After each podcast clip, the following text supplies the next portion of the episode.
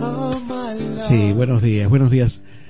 Esta mañana quiero invitarte a que vayas levantándote. Hoy vamos a escuchar mucho rock and roll, ¿eh? mucho rock and roll.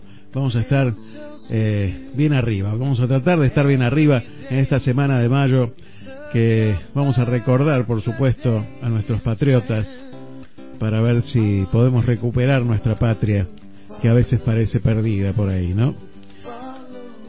Con esta pandemia que nos tiene atemorizados y nos tiene de alguna manera contra la pared en la cuestión económica porque no sabemos hacia dónde vamos a salir. Yo quiero impartirte un poquito de, de, positivismo desde este programa, eh, ayudarte en lo que pueda en este, como dice Marcelo Ríos, todas las mañanas de 10, 30, 13 horas, hacerte el aguante en estas mañanas de Activa FM. Esta radio que, que va creciendo, a la que agradezco permitirme salir al aire, gracias Alfredo Caravaggio por invitarme a participar de esta radio. Le mando un beso grande a la turca también, este con FM Magic Box, este una radio amiga, eh, con, con tan buena energía también. Le mando un beso grande, está escuchando la turca querida. Porque la radio tiene esta función. La radio tiene la función no solo de informar, y debe hacerlo bien, sino también de acompañarte, porque llega a ese lugar donde no llega otros medios de comunicación, porque no necesitas quedarte pegada a la radio y, estar exclusivamente con la radio, sino que puedes hacer otras cosas mientras nos escuchás. Y la verdad que es un lujo poder estar aquí, llegando hasta ahí donde estás vos. Y en esta semana de mayo quería recordar a, a nuestros patriotas, ¿sí? Aquella primera junta con Cornelio Saavedra, con Mariano Moreno, con Juan José Paso, con Manuel Alberti, con Miguel de Ascuénaga, con el gran Manuel Belgrano, con Juan José Castelli, con Juan Larrea, con Domingo Mateu. Cómo, cómo confluyeron en ese momento de la historia argentina todos estos patriotas tan grandes que soñaron con una patria enorme y que empezaron a construirla allá por el año 1810, pero que aún no terminamos de construirla y que delegaron en nosotros la responsabilidad para seguir, para seguir con aquellos valores que ellos buscaban. No hay que perder esos valores, no tenemos que perder esos valores en ningún momento. Y a mí me da la sensación que en estos 203 años que pasaron desde, desde aquella época, ¿sí? 203 dije, no, este, muchos más, 210. Eh, no, no olvidarnos de aquella gesta, ¿no? No olvidarnos, no olvidarnos, no perder esos valores fundamentales que tenían esos patriotas y que seguro que hay mucha gente que los sigue teniendo, seguro. La semana pasada íbamos a hablar con, con Nito Mestre y no pudimos hacerlo. Bueno, me mandó un mensaje. Te invito a escucharlo y después vamos a escuchar un tema de Cerú Girán. Pero recordemos siempre estos valores patrios, ¿sí? Recordemos siempre, no perdamos esa escarapela en nuestros corazones. A ver qué decía Nito Mestre.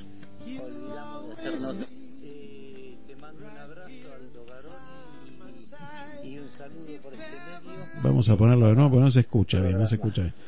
Olvidamos de hacer notas. Eh, te mando un abrazo, Aldo Garone, y, y un saludo por este medio para programa.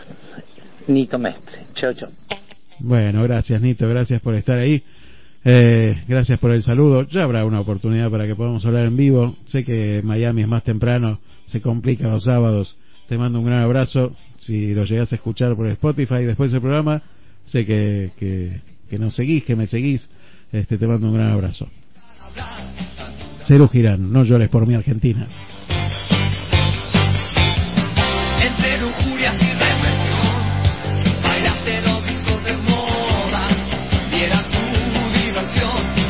De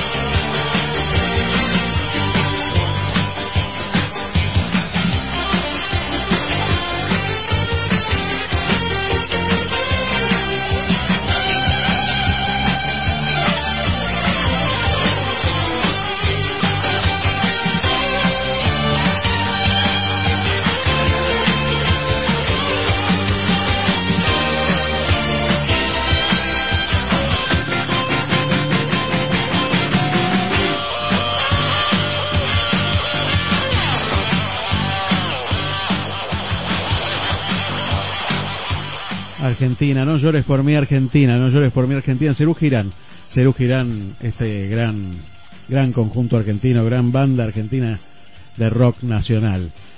Y ya lo tenemos en línea porque si algo que es costumbre en nuestro país, el 25 de mayo, es comer locro, ¿sí? ¿Y dónde vamos a pedir locro? ¿Quién va a preparar locro? Porque es algo que uno no prepara habitualmente. Te voy a decir la verdad, uno no lo prepara. Y yo te aconsejo que no lo prepares tampoco. ¿Sabes a quién se lo tenés que pedir? A mi amigo Ángel Martínez. Sí, sí, Ángel Martínez para el lunes tiene una promo especial. Buenos días, Ángel, ¿cómo estás? ¿Qué haces, Aldo? Buenos días, saludos a toda la audiencia. Qué lindo, qué lindo tenerte por acá, vos y a toda tu familia, porque sé que están todos por ahí, hoy un poquito más abrigados, me imagino yo, porque hace mucho frío, ¿eh? Sí, se viene el frío, se viene el frío y bueno, hay que abrigarse, hay que acomodar la casa para, para bueno, para contener este invierno que Dios quiera pasar rápido.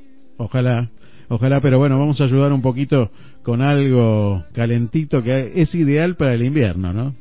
Es ideal para el invierno, es ideal para eh, para hacer honor a nuestro a nuestra patria, es ideal bueno para para tener esa esencia esa esencia viva de, eh, de, de lo que hicieron por, por nosotros no en la liberación de nuestro, de nuestro país no Tal cual. así que bueno estamos probando un, un locro que bueno la, mucha de la gente que hoy me está encargando ya lo conoce este ya ha probado y la que no lo ha probado este la, se va a sorprender Sí, la verdad. vamos, vamos a decirlo así Mira, uno que ha probado las pastas tuyas, ¿sí? La verdad que da fe de la calidad de los productos que haces. Y me imagino el locro ese, ¿qué tiene? A ver, contanos un poquito qué trae el locro. Mira, el locro es particular, porque es muy complejo de hacer, porque eh, lleva muchos ingredientes. Eh, es un guisado, un guisado que lleva también mucho tiempo de cocción. Eh, m- eh, y bueno, y va, va variando de acuerdo a la zona del país también. Eh, yo he tenido la posibilidad de, de estar en, en el norte y ver cómo lo hacían en Tucumán y cómo lo hacían en Santiago. Y es totalmente diferente. Así que he sacado esas dos este, técnicas de, de estos dos lugares y he hecho mi propia versión de locro. Uy, Pero la realidad es que el locro va variando este eh, en el territorio nacional de distintas maneras, es de acuerdo a lo que se encuentre en el territorio. Por ejemplo, si vas al sur, puede llegar a tener hasta cordero el locro. Qué bueno, claro. ¿Me entendés? Muchos lugares, mu- muchos lugares le, le ponen por lo general lo que tiene la región. Exactamente. Así que nada, el locro y la mazamorra en esta época, que ese es el maíz blanco que se come, que ese era el dulce que se comía en la época también. Para los chicos era el dulce que, Claro. que todos los días, en todo momento comían la, la mazamorra. Así que bueno, también este para recordar un poquito esos tiempos eh, y cómo se vivía en esa época, hacemos también este locro. Che, yo te hago un pedido ya, ¿eh? te, te encargo dos porciones para el lunes, ¿eh? ya hago el pedido mío directamente por acá. Dale, dale, dale. Yo le comento a la gente que el locro que yo hago, seguramente gente ha probado locro y dice, che, locro, qué pesado que es el locro, porque, porque tiene este muchos ingredientes grasos, ¿sí? Sí, sí, sí. Eh, la realidad es que yo el locro a mí me sale suavecito, porque yo lo que es, eh, por ejemplo, las patitas de cerdo que se le agregan, todo lo que es eh, ese tipo de grasa que tiene el locro, trato de hervirla aparte y después la incorporo al locro como si fuera un mondongo a la española. claro, lo Entonces queda un locro muy rico y hago un caldo aparte este con tres tres variedades de zapallo, que es el, zapallo anco que se le llama, el brasil y el, princesa, que es un poquito más dulce, eh, y le voy agregando locro y va quedando esa cremosidad eh, de zapallo y, esa, y ese toque dulce este que queda muy bien.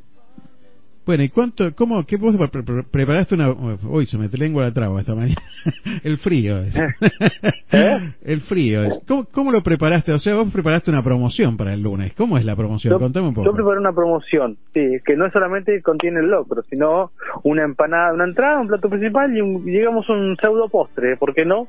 Este, para comer después del locro.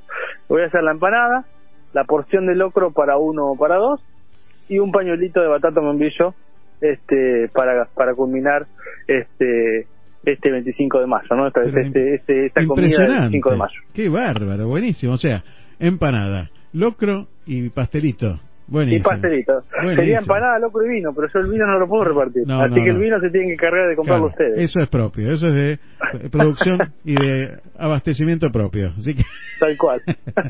sí, bueno, ¿y cómo hacen para hacerte el pedido? Dale, me llaman al 41 71 39 Eh, también pueden entrar a la página que es este, Pastas Caseras Ángel Martínez, darle lo que hay ahí. Ahí está la promoción del log, los precios de las pastas también, que estamos haciendo todos los días frescas. Así que bueno, eh, gracias a Dios este, estamos vendiendo muy bien y bueno, agradecer a la gente eh, el apoyo siempre, eh, a vos Aldo por, por la difusión. Eh, bueno, y, y bueno, espero estar a la altura siempre de la, de la situación. Sí, la verdad que siempre estás a la altura. A la altura, lo que yo estoy es a lo ancho ya, ¿sabes? Pero, ¿Eh?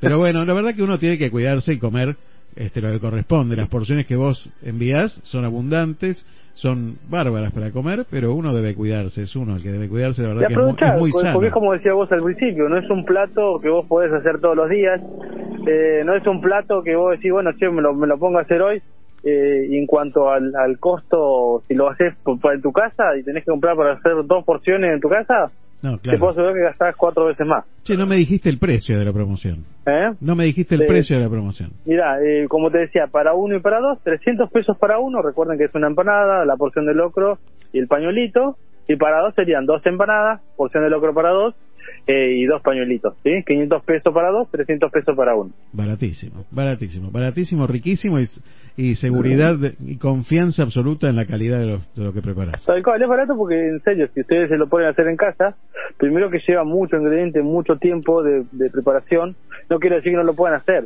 Este, ojo, no, no estoy diciendo eso, sino que eh, te va a llevar, te va a demandar mucho más dinero. Por supuesto. Este, porque es así, porque la cantidad de ingredientes que lleva, te comprar panceta, carne de cavaca, carne Tal de cual, cerdo, que la cual. patita de cerdo, que el maíz blanco, o sea, los zapallos, cebolla, No, es- morrón, muchísimos algo- ingredientes. Es algo que por más tiempo que uno Este, tenga no hace.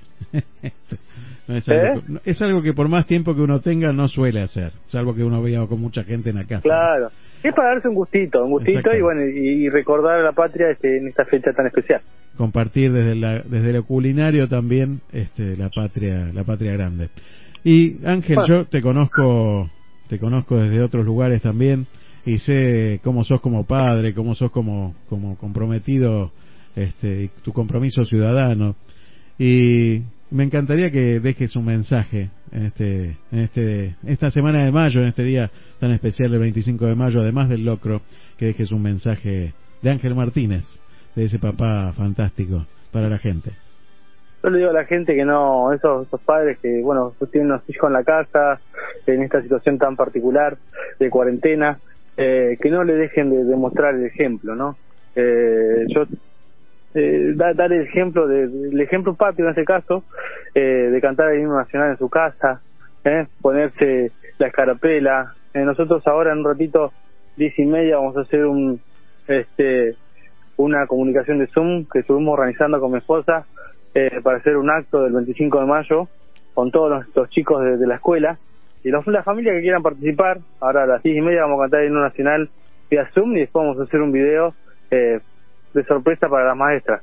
Es una forma también de mantenerlos, mantener viva la esencia, mantener viva la patria y bueno, y, y estar juntos en familia y darle el ejemplo a esos chicos que se puede, que la patria es grande, que con pequeños actos que nosotros hagamos, eh, podemos hacer buenas cosas, ¿no? O, enriquecer la, la, la Argentina. es así desde cada uno de nuestros rinconcitos patrios de, de nuestras familias muchas gracias Ángel te mando un gran abrazo bueno y espero el pedido el lunes ¿eh? Dale, un abrazo, Aldo. un abrazo grande saludos para toda la familia Gracias. gracias ¿eh?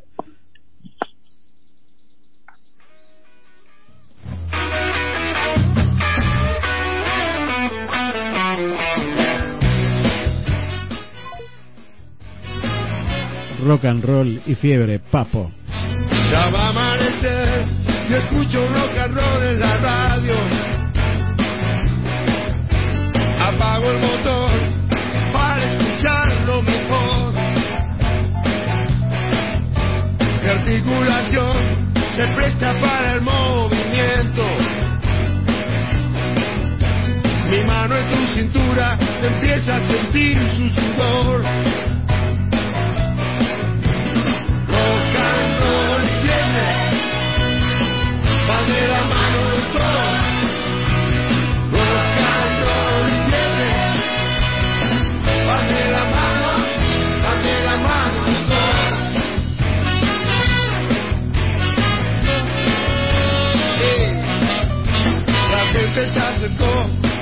para marcar el paso. La luz se apagó para comenzar la fusión. Me marca el reloj que sube la temperatura. Todo se prepara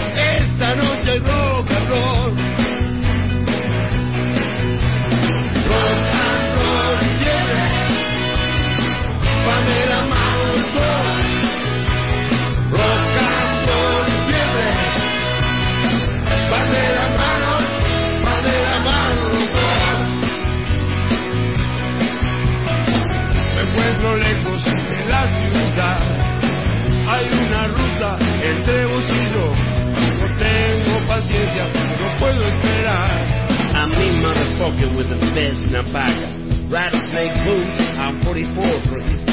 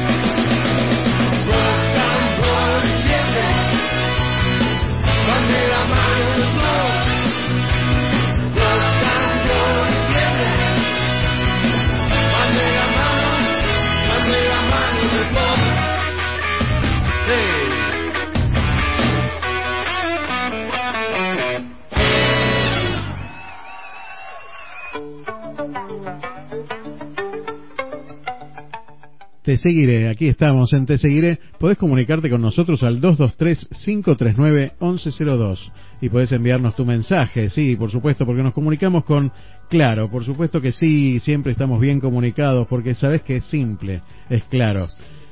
¿Dónde estás vos? ¿Aquí en Miramar? Bueno, ¿a dónde vas a ir a comunicarte? Tenés que ir a, a Claro, sí, sí, sí, sí, aquí a Servicios Claro, en la 21.483, Centro de Servicios Claro en Miramar. 21.483, ahí en 21 entre diagonal y 30, ¿sí? Siempre está ahí.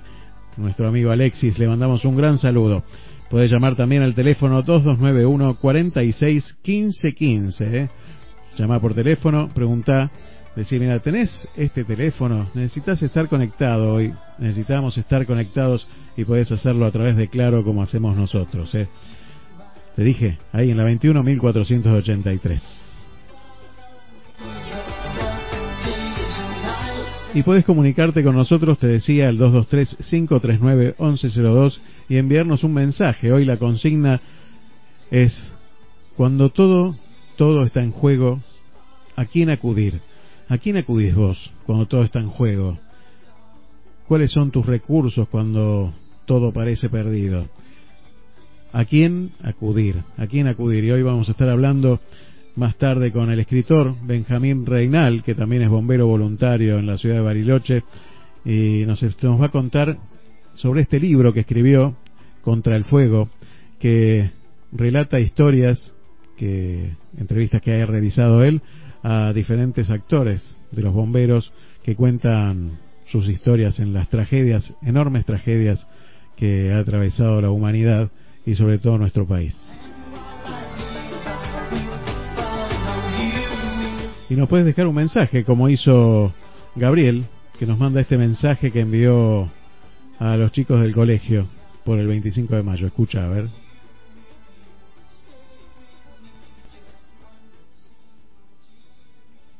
Dicen por ahí que fui el responsable de la revolución. Soy Mariano Moreno. Me formé como abogado en la Universidad de Chuquisaca, en Bolivia.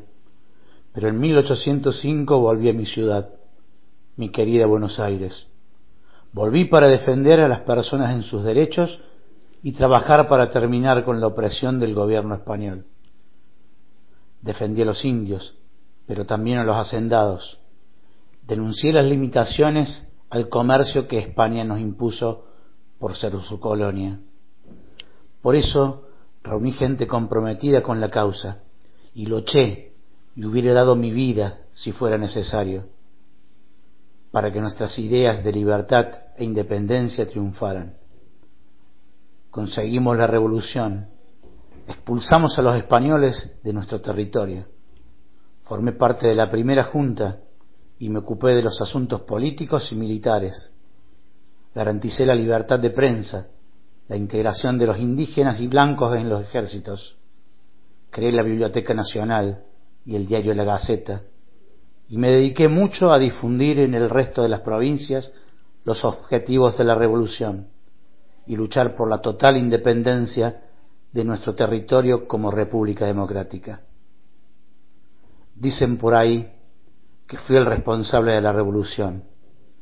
Yo les digo que solo defendí mis ideas y trabajé para conseguirlas. Gracias, gracias Gabriel. Maravilloso el texto, maravilloso Mariana Moreno. Alegría de lejos nos abrazamos, la patria nos hizo fuertes, por eso hoy festejamos y vamos por el camino que hicimos con nuestras manos. 25 de mayo, 25 de mayo. Yo canto desde mi casa que nadie se sienta aislado.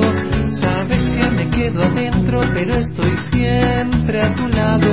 Nos une la gran historia, la patria que hemos soñado. 25 de mayo, 25 de mayo. En este día, en este día, sabemos lo que ha costado, duele el cuerpo de trabajar. Sabemos que falta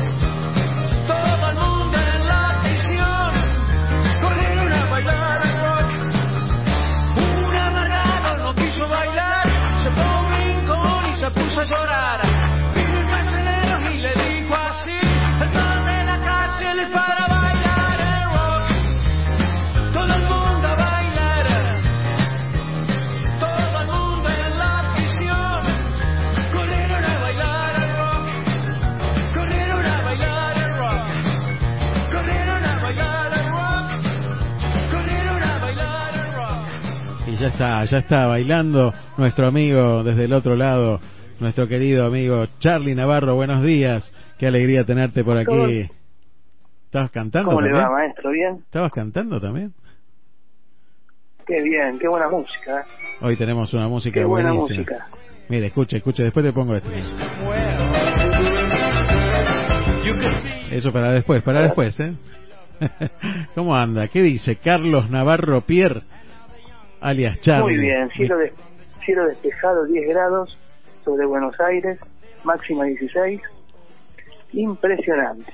Un hermoso Ahora, ¿a quién acudir cuando se nos queman los papeles? día. Aquí en, aquí en Qué bueno, ¿eh? Yo creo que todos tenemos nuestros bomberos. Creo que primero está el bombero interior, ¿no? Exactamente. es, es eh, ese bombero que que tiene alineado, que intenta alinear constantemente el corazón, el cerebro y las manos. Es ese cerebro que nos dice qué, qué hacer de la lógica y que trata de decirle al corazón por dónde ir y que el corazón por ahí dice, no, yo tengo sangre y quiero otra cosa, tengo pasión para otra cosa. Y después están las manos, obviamente, que, que quieren ir para, muchas veces para no pensar y reaccionar y no para, para que el cerebro le dice basta.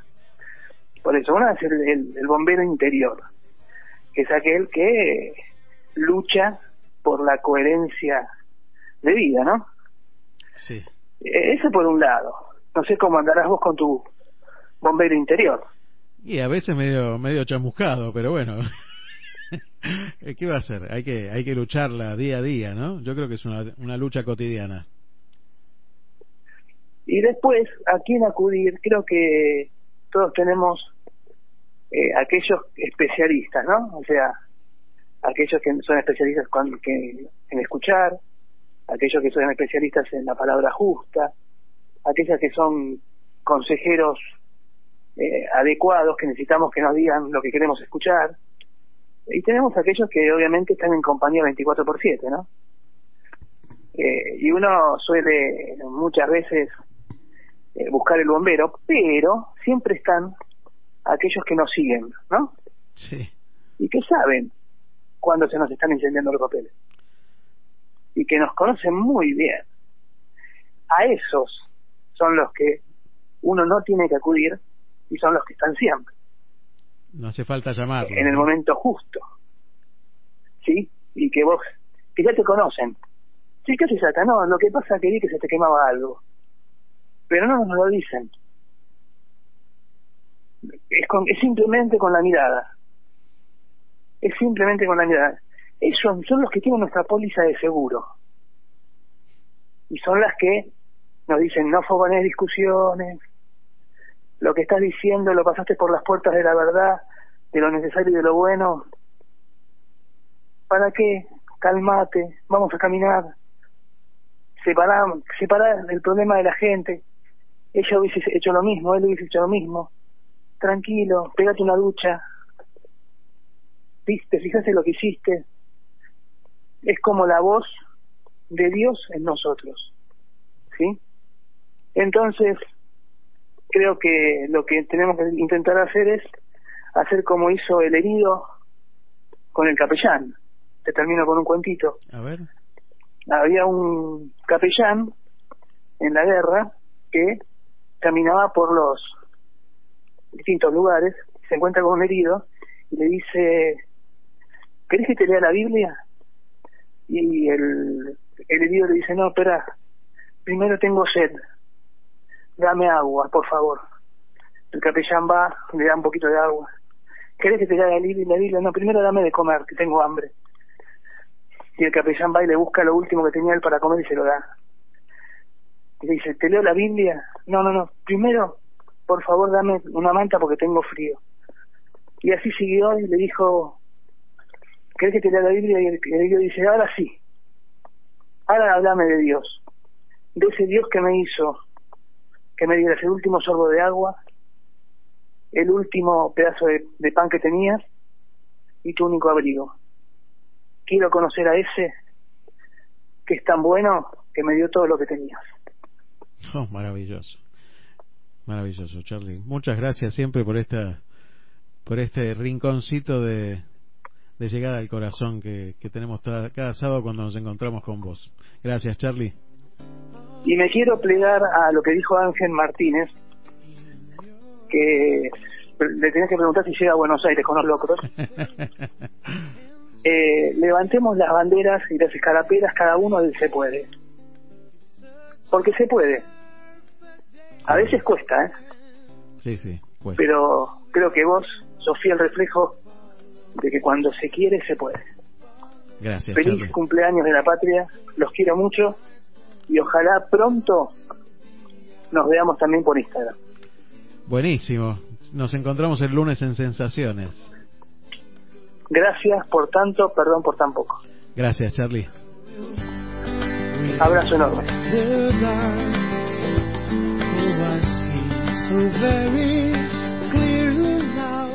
Siempre es un placer hablar con, con Charlie Navarro desde Buenos Aires, con, con esa sabiduría que le ha dado la vida eh, y la experiencia de vida que, que lleva con él.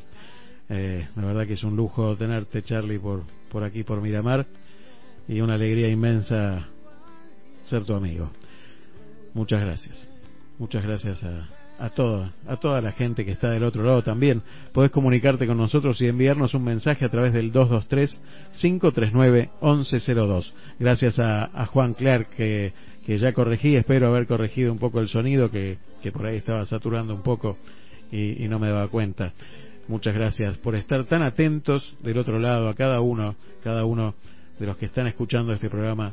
eh, les agradezco porque esto no sería nada si ustedes no están ahí, del otro lado. Y seguimos con buena música y vamos a un, a un temazo también de rock and roll. Escucha.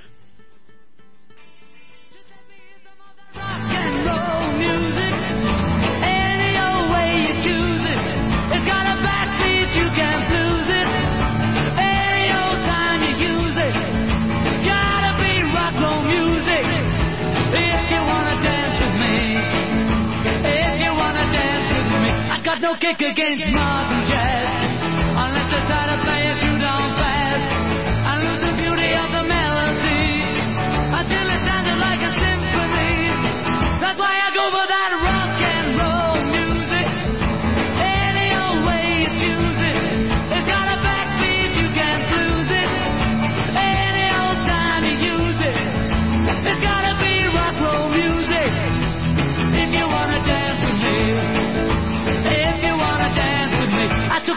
my love on over.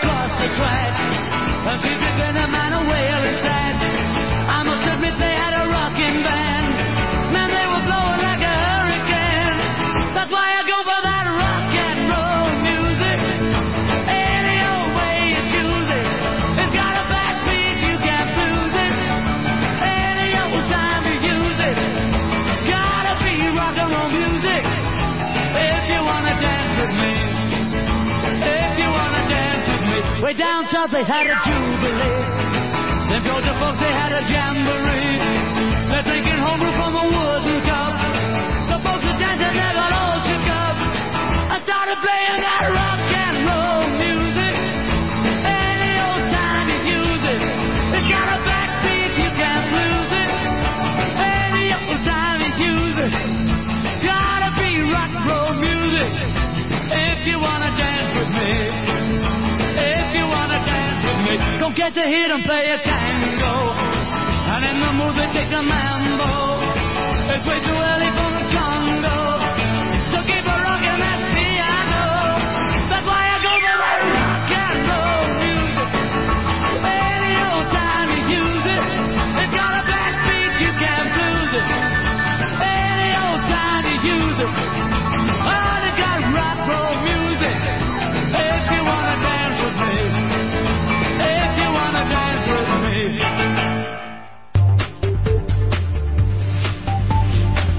De espacio publicitario.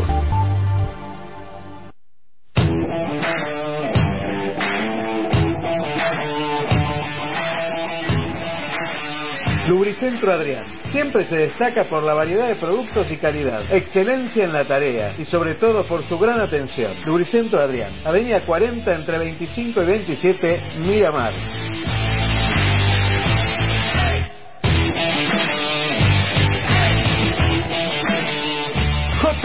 Repuestos, Avenida 9, 2241, entre 44 y 46. Todos los repuestos y accesorios para tu automóvil o moto. Asesoramiento profesional. No te olvides de ver la colección de autos y aviones. JF Repuestos, la mejor publicidad la hace nuestra trayectoria.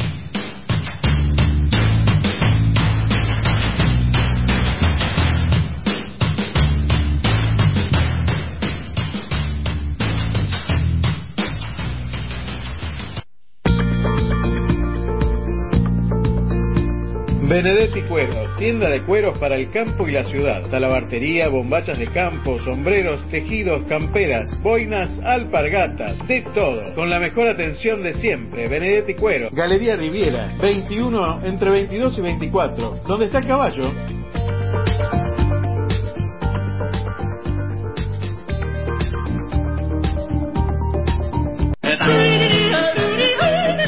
Delicias Suizas, con la calidad de siempre. Ahora también delivery. Delicias Suizas, dulce y salado, tortas, agasajos, desayunos, personalizados, picadas. Delicias Suizas. Hacé tu pedido a través del Facebook Delicias Suizas o a través del número 11 4989 3562. 11 4989 3562. Ya sabes, Delicias Suizas en Miramar.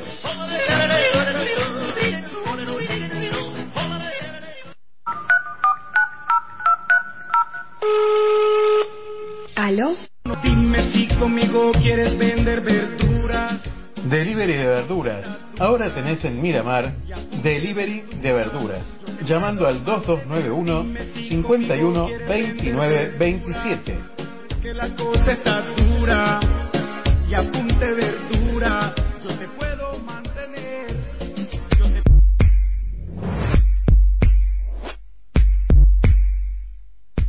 Limón Perlé en Mar del Plata, el sabor de la repostería europea, únicos en la zona, con las recetas de la abuela. Limón Perlé, Avellaneda Arenales, Mar del Plata. Aguas del Sur, calle 19.610. Embotelladora de agua finamente purificada. Aguas del Sur. Horario de lunes a viernes de 9 a 12. Visita la planta purificadora en calle 19.610. De Miramar para todos.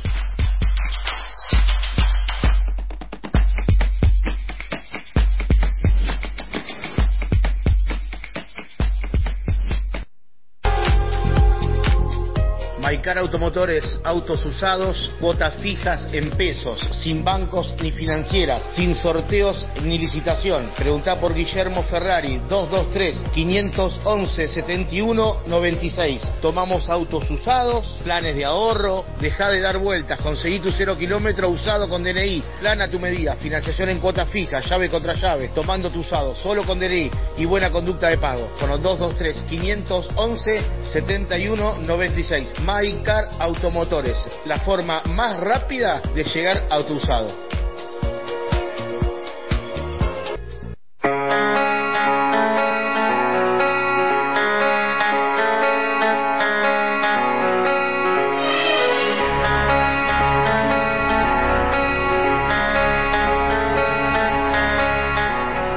Grupo Vintage, música de los 70, 80 y 90.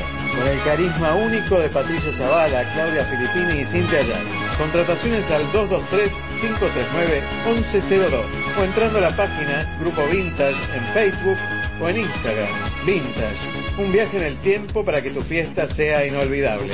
reloj medianoche y otra vez encontré que tan solo me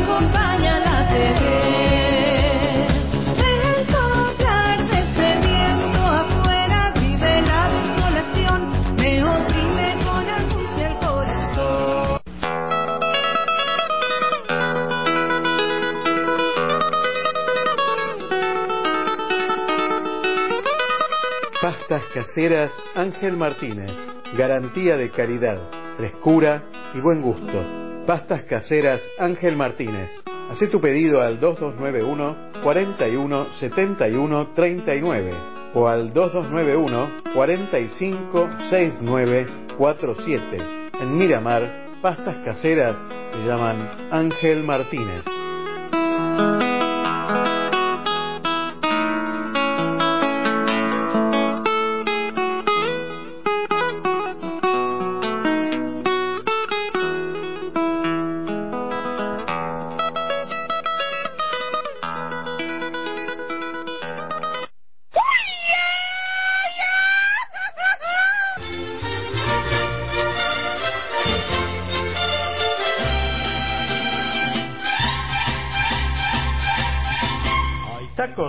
Mexicanos en Miramar. 11 66 91 13 46. Delivery sin cargo. 11 66 91 13 46 Miramar. Pues mi Guadalajara.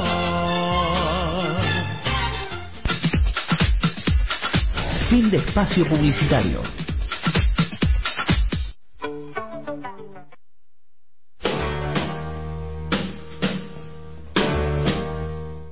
Dedicado a la gente de, de Libre Verduras La Lechuguita. ¿eh? Podés pedir para estos días de mucho frío, para hacer una buena sopa, al 2291 51 29 27. Repito, 2291 51 29 27. ¿eh? Ahí va, Elvis Presley para ustedes.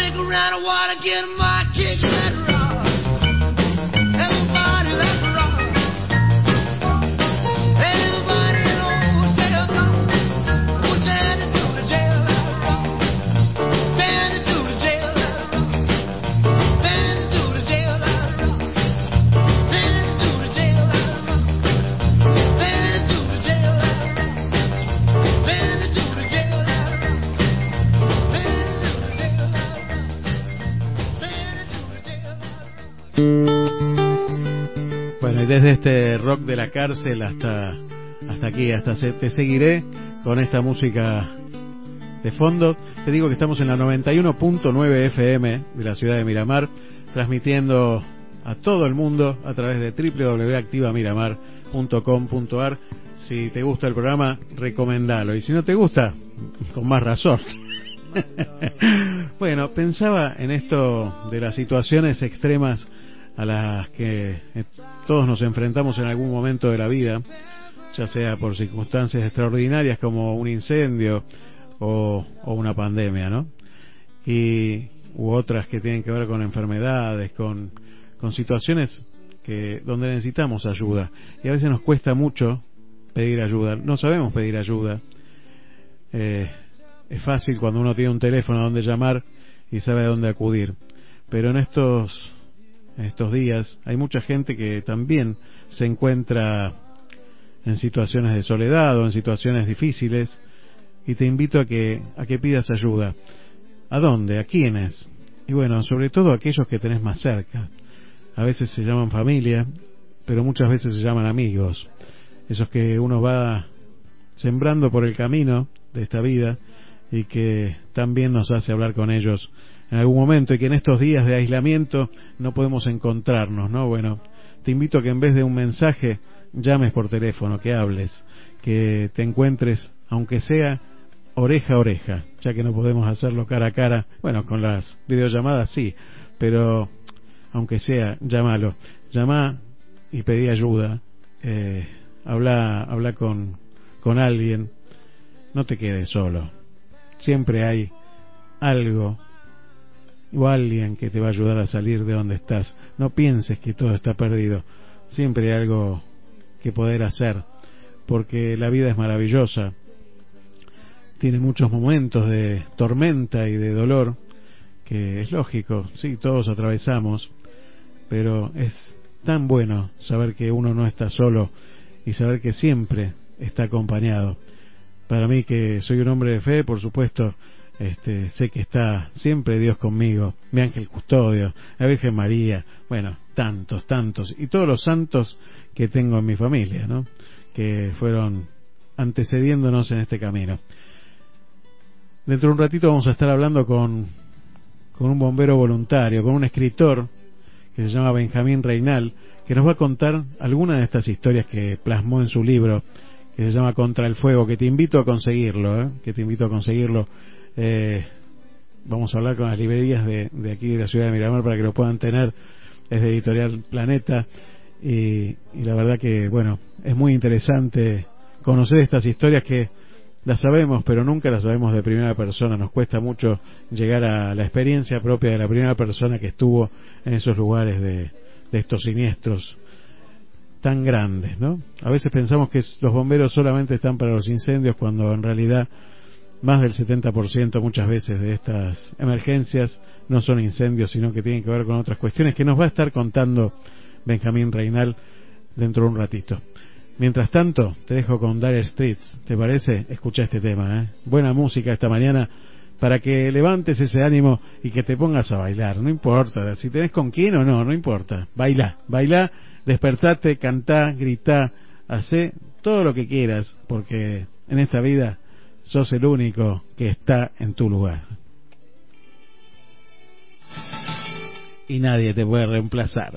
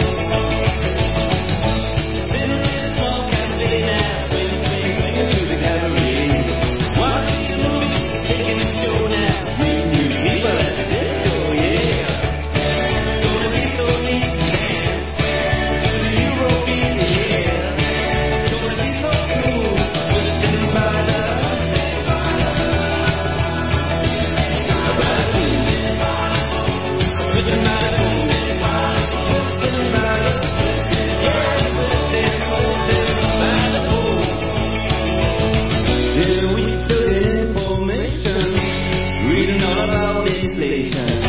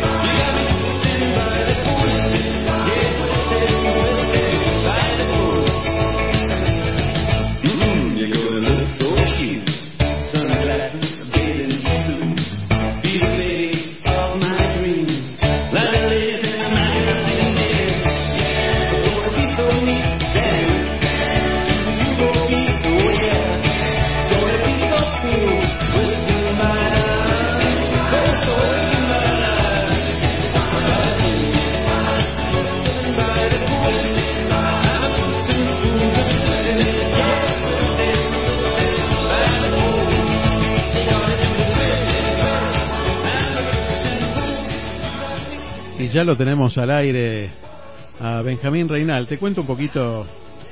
Benjamín Reinal nació en el año 1974. Se- es argentino, nacido en Buenos Aires con raíz rural, dice su biografía. Y después se fue a, a vivir a Estados Unidos donde se formó y se recibió de administrador de empresas para después regresar en 1998 y hacer una travesía de 5.000 kilómetros a caballo en solitario. Ahora le vamos a preguntar a él en persona que nos cuente un poquito esta historia también. Buenos días, Benjamín, te tenemos del otro lado, ¿verdad? Buen día, Aldo. ¿Cómo estás? Bueno, un gusto, un gusto tenerte aquí con nosotros en, en la ciudad de Miramar. La verdad que un placer y una alegría muy grande poder compartir con nosotros este libro que has escrito maravilloso donde contás las historias de, de bomberos, ¿verdad? Sí, eh, bueno, bueno, antes que nada, gracias por el llamado. Eh, sí, después de ese viaje a caballo, como para llegar al libro de bomberos, yo escribí ese viaje a caballo en un libro que a mí me gusta mucho, que me lo editó Planeta, pero todavía no lo publicó.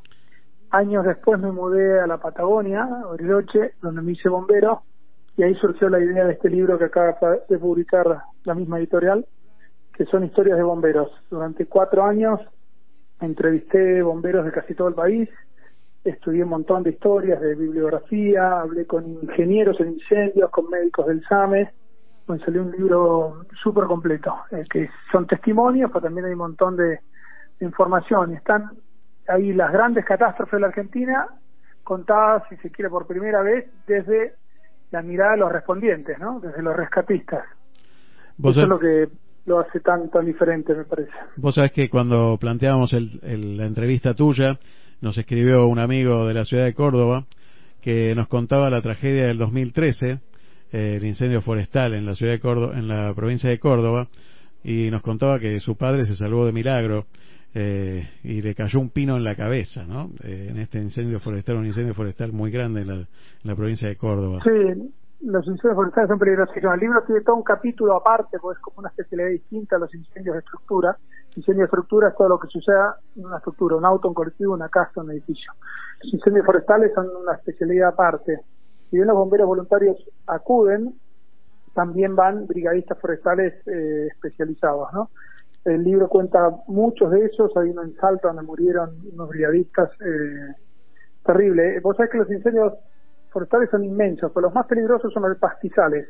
Claro, Si bien las llamas son mucho más chicas, son también mucho más veloces. es muy muy rápido. Y es rapidísimo. Ahí eh, han cronometrado, si se que han medido incendios de pastizales cuando, cuando hay mucho viento que corren a 10 segundos eh, los 100 metros, o sea, como un corredor olímpico, pero en un terreno recontra desparejo, o sea, no te puedes escapar nunca, más todo tu equipamiento y las botas, si estás cansado, imagínate te agarra un, un incendio forestal, que las llamas avanzan eh, a 100 metros en 10 segundos, es imposible. Ahí vos contás en tu libro que es muy importante la figura del jefe también, ¿no? De, de, de bomberos.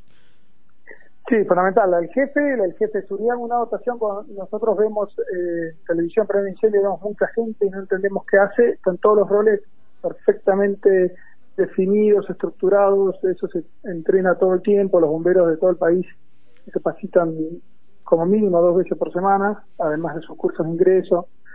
Eh, vos tenés un jefe del operativo y después tenés siempre un jefe de seguridad. El jefe de seguridad a veces lo va a hacer parado caminando, Hoy la gente no entiende y dice, este no hace nada, no, sí, este tiene un rol fundamental. Lo que él está haciendo es asegurando la escena, viendo que sus bomberos no se pongan en, en zonas de, de riesgo no controlado, no se expongan a peligros demasiado grandes y que los vecinos también no se metan, porque muchas veces lo que pasa es que el vecino, y es entendible, pero también hay que evitarlo, quieren participar, quieren entrar, ah, si se está quemando su casa, pero vos lo tenés que correr de ahí, pues es un lugar muy inseguro. Entonces, los roles de una dotación bien definidos son fundamentales.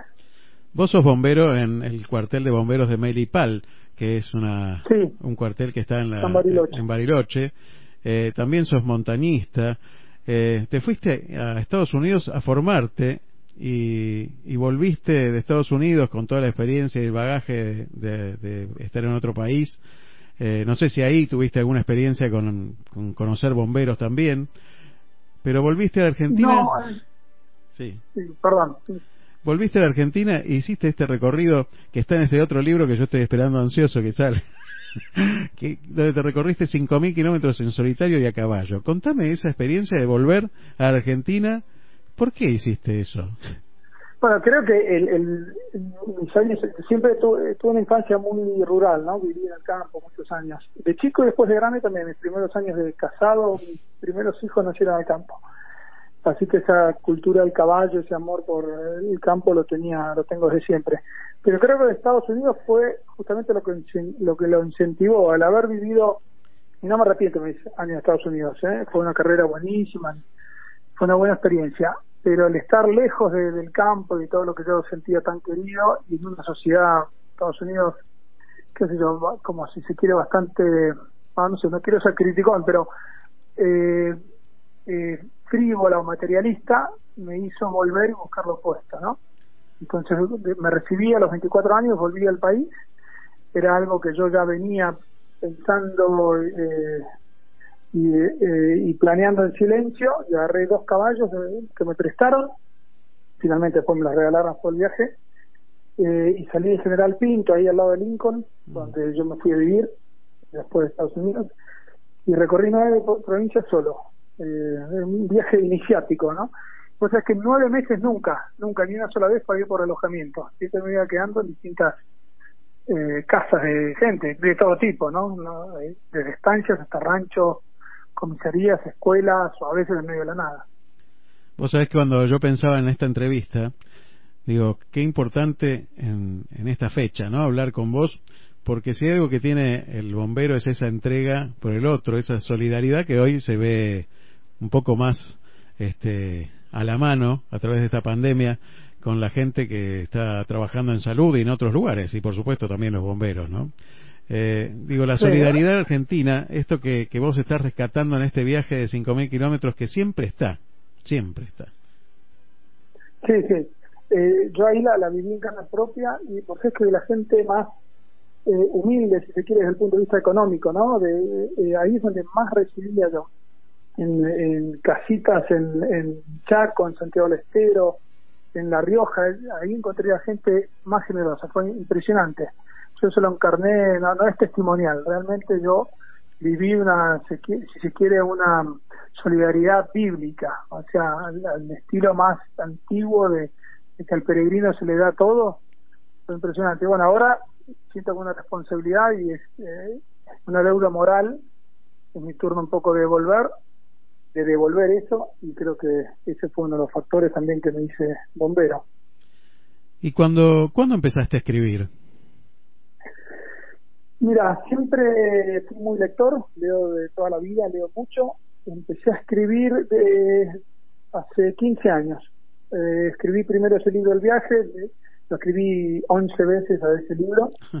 Finalmente, hace unos años se lo llevé a Planeta increíblemente me lo contrataron enseguida, lo editaron y bueno, lo tienen listo para salir. Y, el- y después me hice bombero y el libro bombero surgió por una necesidad de leer historia de bomberos y no encontré nada. Empecé a buscar en internet, en librerías no, y no había. Y bueno, y se me ocurrió, cuando uno empieza a escribir no sabe bien qué es lo que va a salir al final. Con el proceso es, es muy lindo. Yo aprendí un montón escribiendo el libro bomberos. Me entrevisté a bomberos con 30 años de experiencia, con 10.000 salidas. ¿Vos sabés lo que es una persona que tenga, haya acudido a bárbaro. 10.000 emergencias? Qué maravilla. Eh, entonces me sentaba a tomar mate con ellos un montón de horas, los volví a ver, les dejaba preguntas si se quiere disparadores, ¿viste? Los volví a ver tres meses después. La persona llamaba, me decía, "Che, después de que hablamos me quedé pensando en tal y tal cosa. Eh, y surgieron experiencias muy buenas. Y bueno, el libro quedó muy emo- emotivo, muy entretenido también, no es que cuenta 50 incendios, porque yo me di cuenta también que si contaba cinco incendios, pues era como así que los contara todos. Entonces, de hecho, hay pocos incendios, hay mucho más rescates, situaciones eh, insólitas eh, de lo que hay incendios, ¿no? Entonces, hay un capítulo de, de pirómanos, otro de incendios forestales, otro de las grandes catástrofes del mundo, siempre desde el lado de los eh, la mirada de los rescatistas y la gente que acudió ahí en emergencia. La, la vida de los bomberos, que surge ahí también en el libro, no es fácil, ¿eh? No es fácil, sobre todo por algo que vos nombraste al principio que tiene que ver con la capacitación. Vos tenés una familia, tenés cinco hijos, ¿verdad? Tengo cinco hijos. Cinco hijos. No es fácil porque lleva mucho tiempo, no es solamente la emergencia, la emergencia por ahí es, es el momento extremo, ¿no? Pero eh, la capacitación es, es bastante, bastante dura y, y lleva mucho tiempo y a veces la familia no entiende mucho de estas situaciones y es difícil conservar la familia. Por supuesto, si uno habla con la familia, la familia siempre dice, este, está todo bien, por supuesto, yo estoy orgulloso, pero a veces se hace difícil cuando hay una, una actividad importante, un bautismo, un nacimiento, y a veces el, el bombero no puede estar, ¿no? Sí, sí, la verdad la entrega del bombero, vos cuando hablas con los bomberos es esa, la gente tiene la imagen que la entrega es arriesgar la vida y la salida, pero yo creo que en realidad es el- la cantidad de tiempo que le dan a, a los bomberos. Ir a capacitarte, ir a hacer las guardias, ir a instrucciones, ir a actos, a servicios, hay un montón de veces que vos salís y son servicios, no son eh, emergencias, o sea, ir a bajar un rescate animal es un servicio, Sí, no sí. se toca la sirena. Eh, y bueno, en Chile es desgastante, son muchas horas al mes durante muchísimos años y yo creo que esa es la verdadera entrega de del bombero voluntario. Ahora estamos, el 2 de junio es el día del bombero voluntario, ya estamos a, A muy pocos poco, días. lamentablemente va a ser un 2 de junio diferente, la, la costumbre en todos los cuarteles es, es un día que para uno se, se festeja, se hace una comida y se hacen siempre regalos, en nuestro cuartel se hace amigo invisible, cada uno le hace regalo a otro, y bueno, este 2 de junio, por lo que ya sabemos, va a ser muy diferente, no va a ser virtual. va a ser virtual. Bueno, y por ahí tiene alguna sorpresa también y, y un beneficio para que la gente, mucha más gente lo vea. A veces cuando es así en los cuarteles, uno por ahí no se entera de lo que pasa, pero este ahora con estas redes sociales y, y con estos videos de Zoom y todas estas cuestiones, este uno por ahí contagia más y hace llegar un poquito mejor el, el mensaje. También el 4 de mayo, hace muy poquito, fue el Día Internacional del Combatiente de Incendios Forestales. Eh, Así que, bueno, sí, mucho, mucho por festejar, porque hay que tener una vocación especial. Con respecto a esto de la vocación, la tuya nos, nos contaste un poquito, pero me imagino que también habrás conocido las vocaciones, bueno, este hombre que tuvo 10.000, este, acudió a 10.000 emergencias, la verdad que, que impresionante, ¿no? ¿Cómo nace la vocación Sí. del bombero? Sí, sí, la, la- increíble. Son muchos, ¿eh? no es uno solo de Disney, hay, hay muchísimos. Y, y siguen, y siguen con ganas. no está- A mí lo que me sorprende es esa gente, y lo vi un montón cuando vi a esa gente, son esos bomberos con miles de salidas, es como han logrado transformar lo extraordinario en ordinario. O sea, cosas que para cualquier persona serían totalmente atípicas, extraordinarias y de una o dos veces en la vida, ellos es su rutina diaria. ¿A qué me refiero? Yo le iba a entrevistar a veces a las 11 de la noche, porque me decía, mira, laburo todo el día, después tengo que ir al cuartel, después esto, que lo otro, venimos a ver a las 9, 10 de la noche, y me quedo hasta las 12 de la noche, 1 de la mañana. Y entonces le preguntaba, che, ¿y hoy cómo fue tu día de bomberos? No, me "Hoy tuve dos incendios, un choque, rescatamos a una persona. El tipo tomando mate, lo más normal, ese, esa es su vida, eh, todos los días. O sea, no te digo que todos los días vaya a dos incendios, pero por ahí cuatro veces por semana sí lo hace. A mí me, me, me sorprende eso, y no es solo de, de los bomberos, ¿no? También paramédicos. O sea, yo entrevisté médicos del SAME que son súper interesantes. Lo hice, por ahí un capítulo.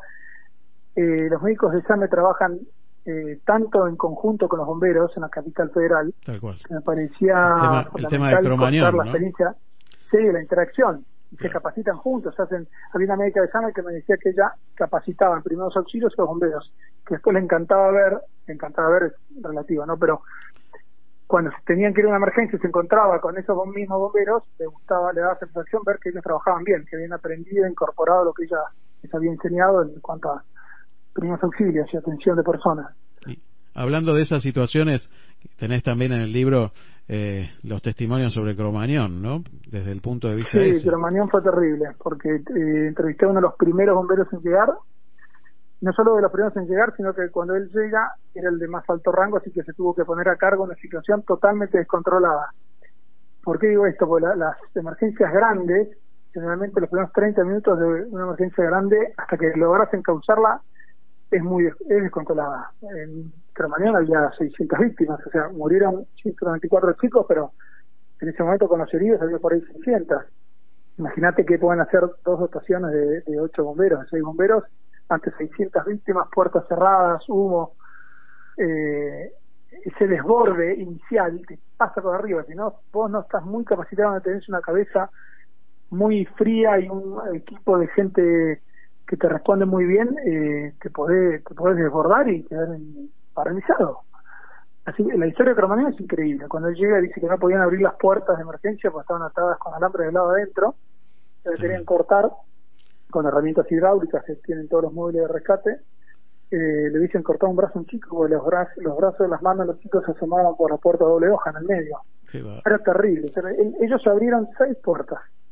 Imagínate si no hubiesen acudido rápido los primeros bomberos, No, no. el, el número de fallecidos hubiese sido ya catastrófico. Ya fue catastrófico, pero hubiese sido el doble, el triple. Tremendo, tremendo, tremendo. Aparte con un un incendio, ahí detallás, este, bueno, te cuenta este, este bombero del que estás hablando vos en el libro, eh, las características propias que tenía este incendio con el fuego en, en el- en la goma espuma de- del muy techo. poco fuego, muy poco fuego, mucho humo eh, Tóxico. totalmente tóxico, tóxico anhídrico, eh, muy químico, con lo que se prendió eran la lana de vidrio, la media sombra del techo, que eso combustión hace un humo muy rápido, muy venenoso, se cortó la luz, entonces se encontraron con adentro mil personas, a oscuras, intoxicadas, eh, una sola puerta. Cuando él prende la linterna para pasar, para querer entrar, claro, toda la puerta, todo esto era puro humo, donde los chicos vieron un haz de luz, se le fueron encima.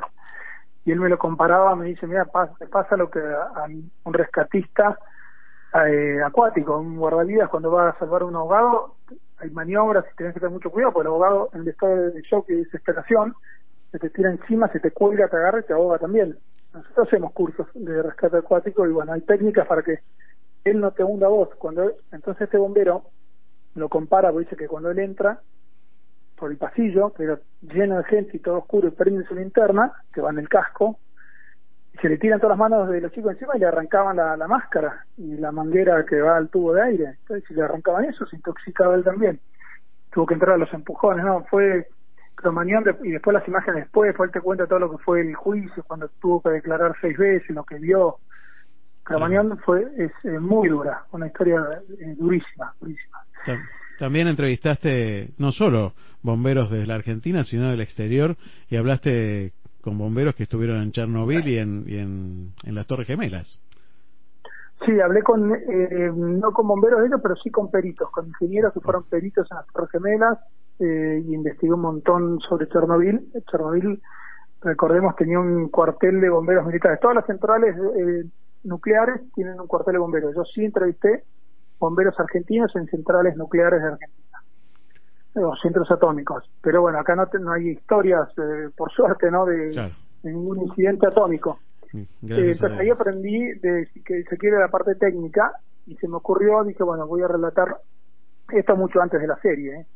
Mucho antes de que saliera la serie Chernobyl en tele. Me leí un montón de libros, hablé con ingenieros nucleares de Europa, hablé con gente que estuvo en Chernobyl y la historia de esos bomberos militares es increíble también. O sea, las primeras dotaciones que subieron al techo eh, eh, fue eh, impresionante. Ellos sabían, los jefes de dotación sabían que, que se morían, eh, pero bueno, lo- lo- los que sobrevivieron porque no subieron al techo, que quedaron abajo, te dicen que tenían una obligación mayor, sabían que, que Ucrania y Bielorrusia dependía de, de lo que hicieran ellos esa noche.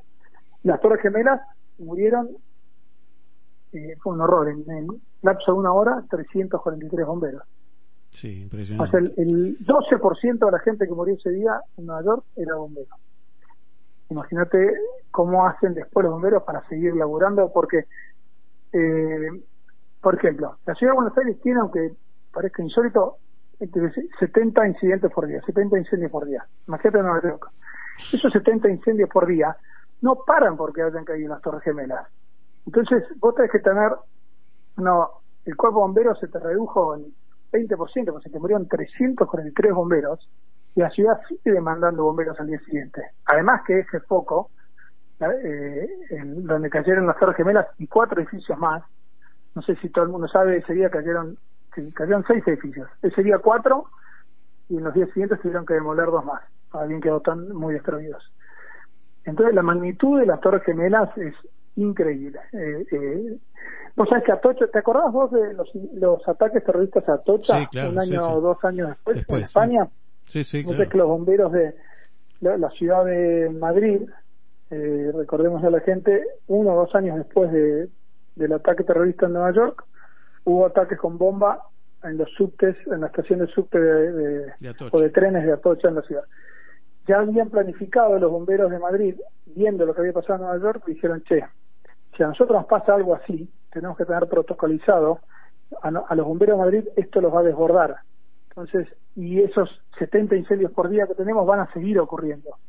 Y nosotros vamos a estar todos afectados a, a este posible ataque terrorista. Entonces ya tenían protocolizado con los bomberos de las ciudades vecinas para que ellos lo fueran a reemplazar. Y ya tenían bien practicado qué cuartel de las afueras de Madrid iba a ir a cubrir qué cuartel de Madrid. Cuando pasó a Tocha funcionó perfecto. O sea, fue un ejemplo de, de, De coordinación de emergencia. Sí, entraron, o sea, los cuarteles de Madrid fueron a Tocha. Todos los cuarteles de alrededor ya sabían a qué cuartel de Madrid reemplazar. Qué maravilla.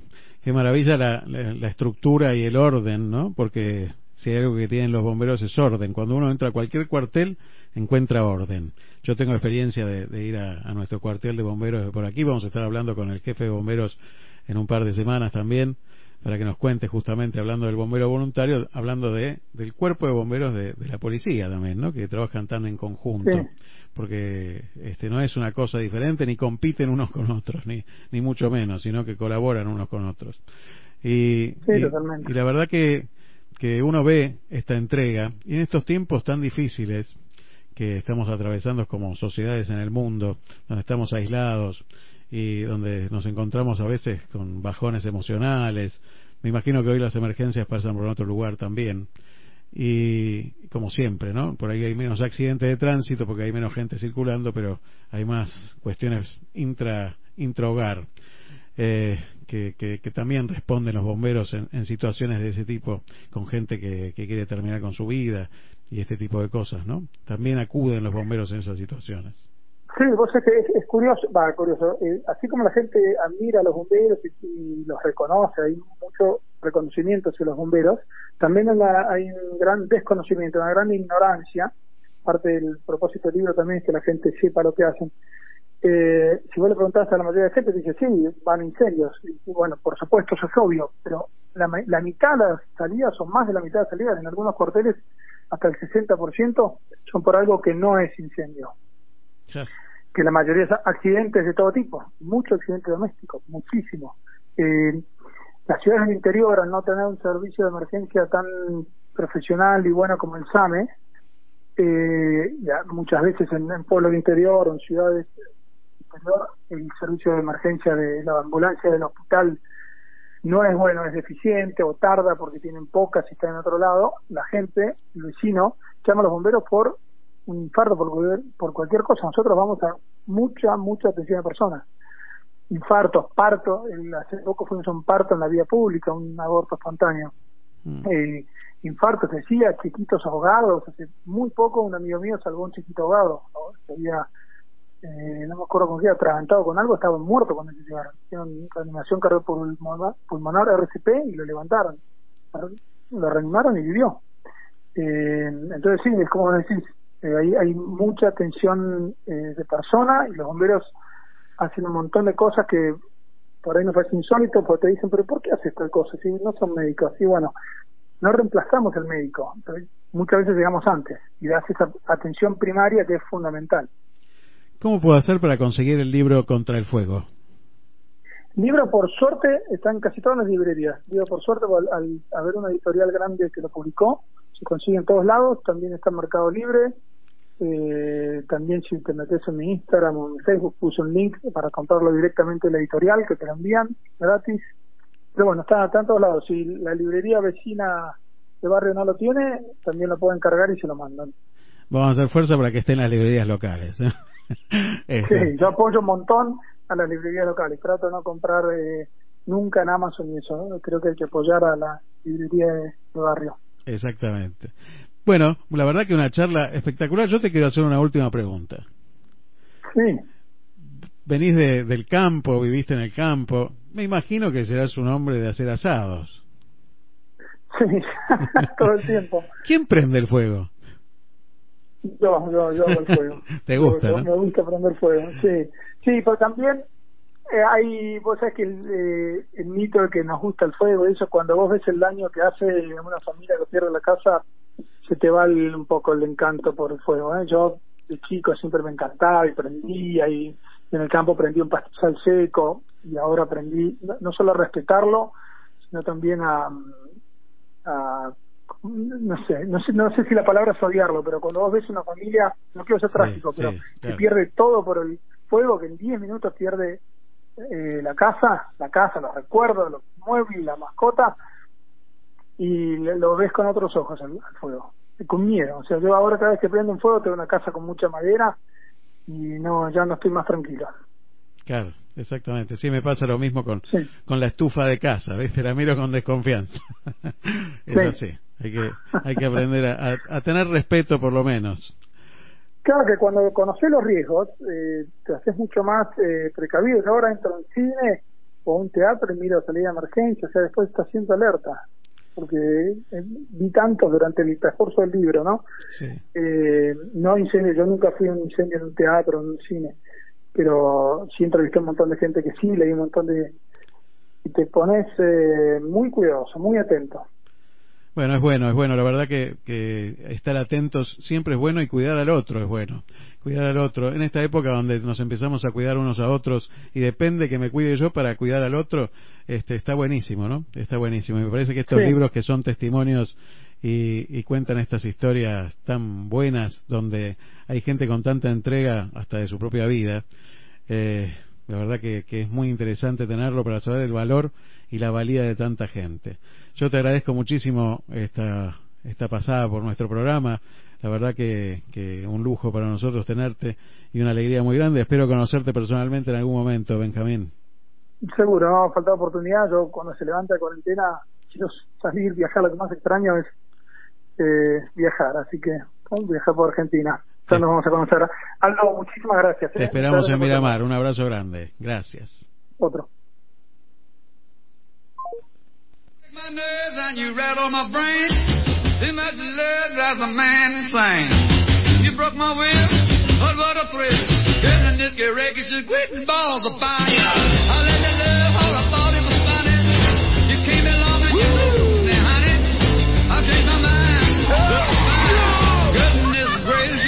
Balls of fire.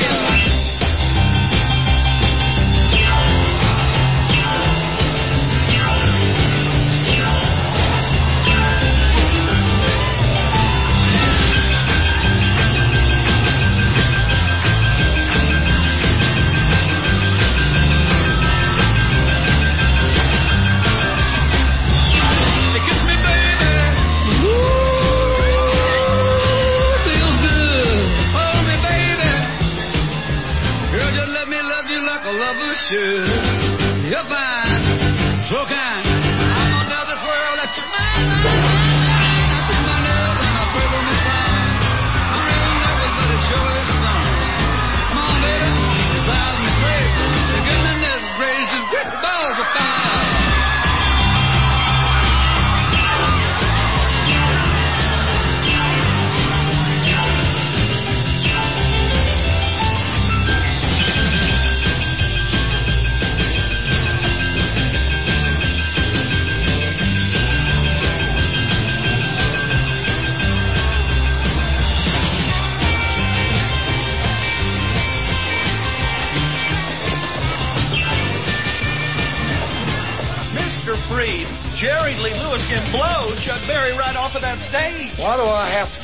On before him? Because he's had six number one hits and you've had only two in the top ten. Well, who's got the number one record right now?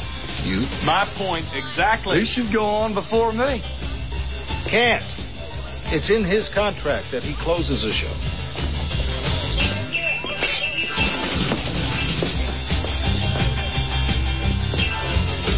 Okay, Cat. That's the way you want it.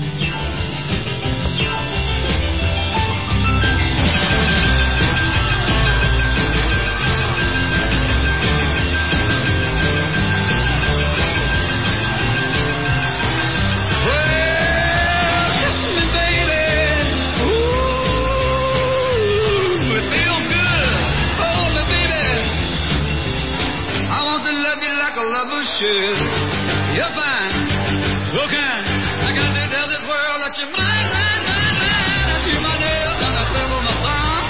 I'm real nervous because the show is fun. Come on, baby, drive me crazy. Goodness gracious, great balls of fire.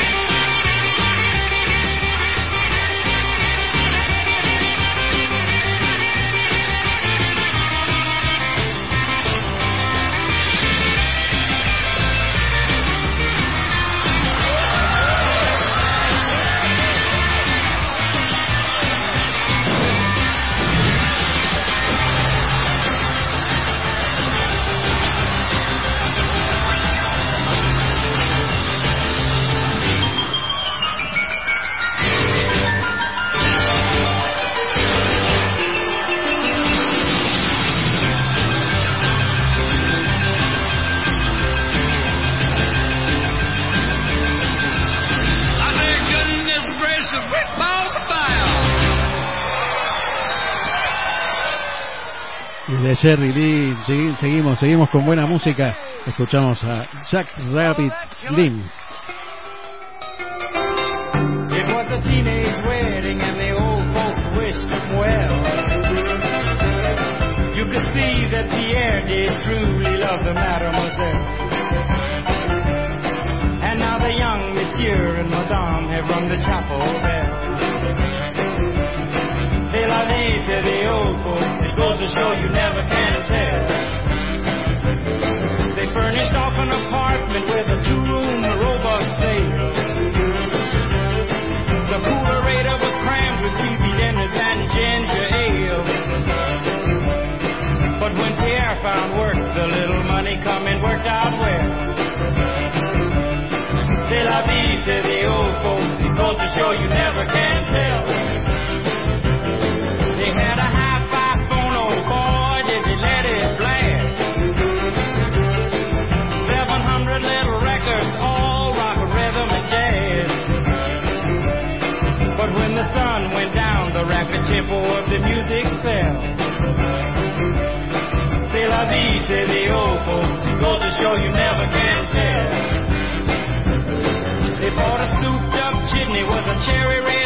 53.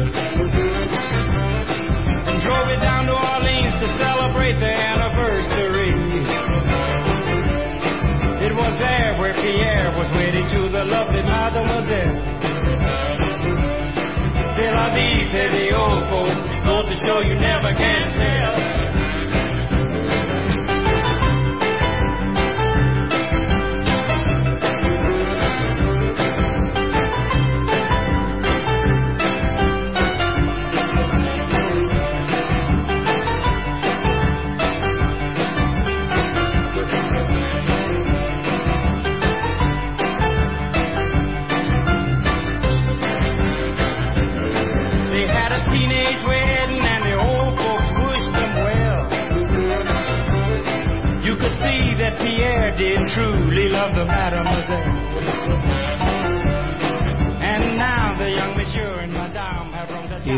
Benjamín Reinala a nuestro amigo Carlitos Dios. Buenos días, Carlos, ¿cómo estás? Muy buenos días, Aldo. ¿Cómo estás vos? Saludos a tu audiencia de Miramar. Muy bien, muy bien. Y ahora seguimos con buena gente del otro lado de la línea, así que mejor todavía. ¿Cómo estás, Carlos, querido? ¿Dónde estás? Contame un poquito tu paisaje a esta hora de la mañana ahí en Buenos Aires. Te cuento, en Buenos Aires yo estoy justo enfrente a la Plaza de Barrancas del Belgrano, está realmente muy bonita. Eh, es un día frío, de unos 12 grados más o menos, pero con mucho sol.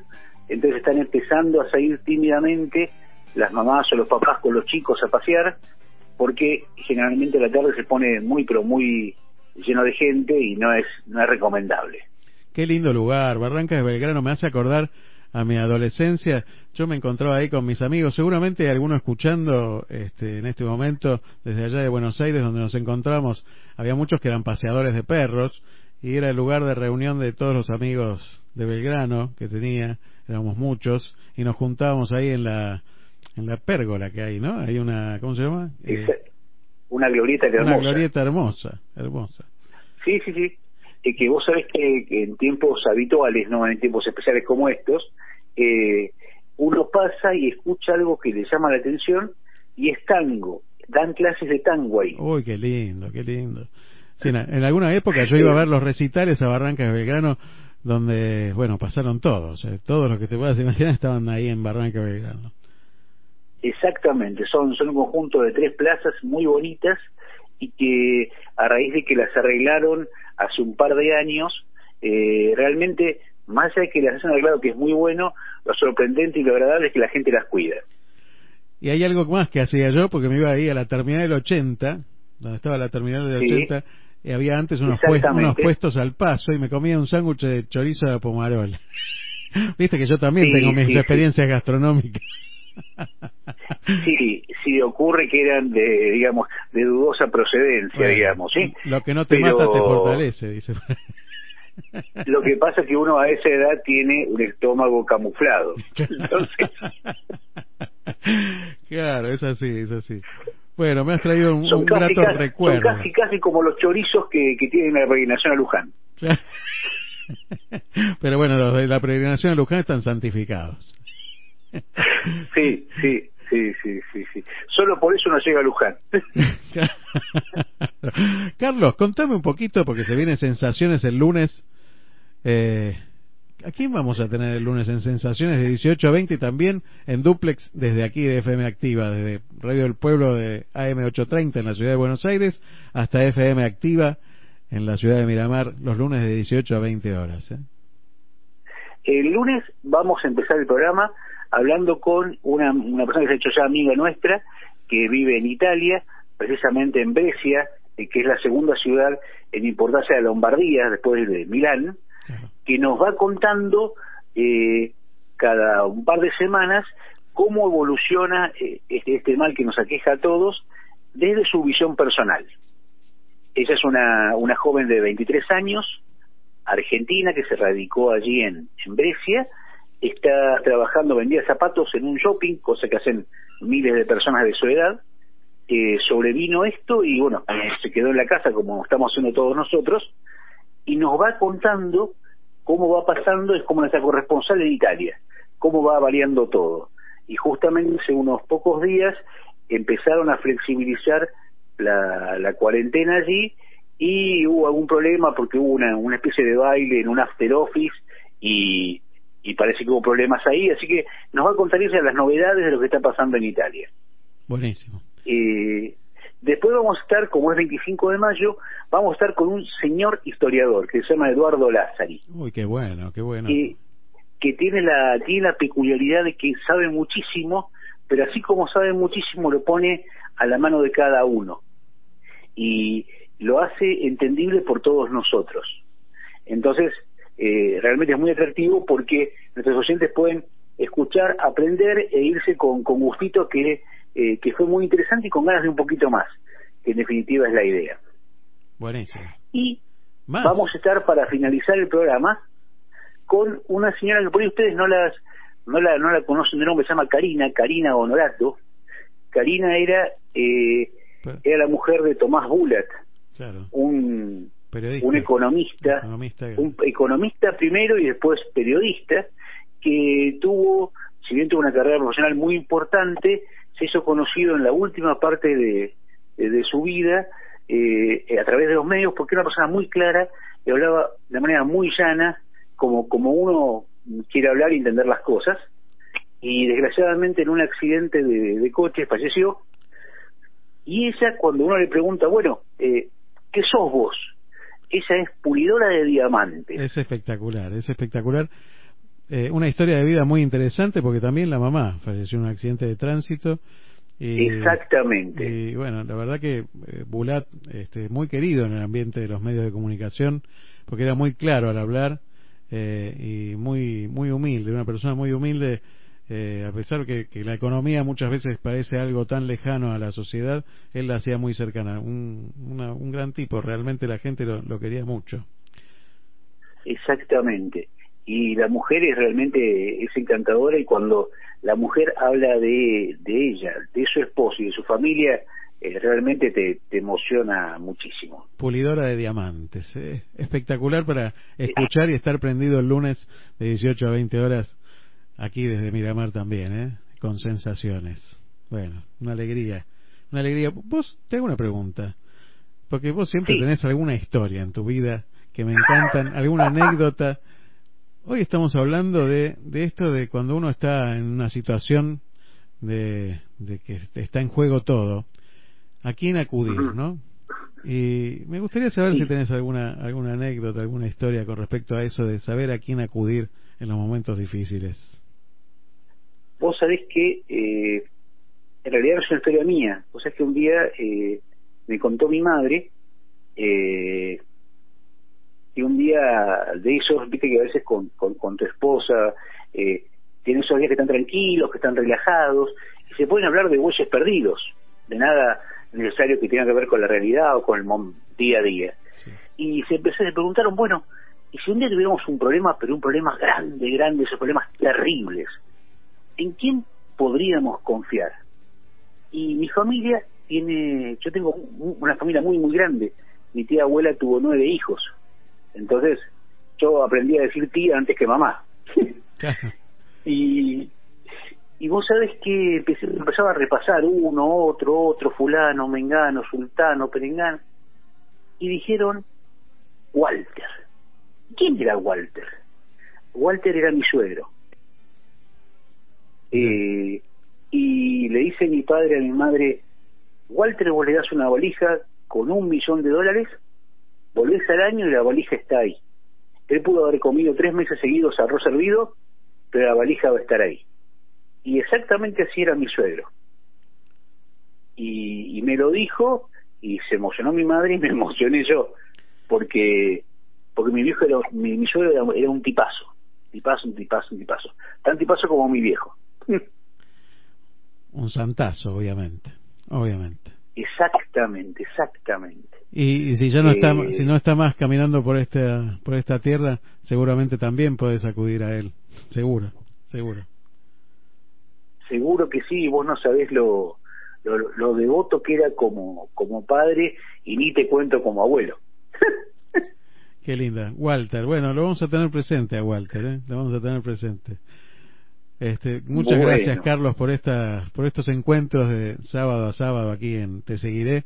Eh, la verdad que es, es un, un placer hablar con ustedes, este, con Charlie, con, con vos, bueno, con cada una de las personas que participan en el programa. ¿eh? Este, para mí es una, una alegría inmensa.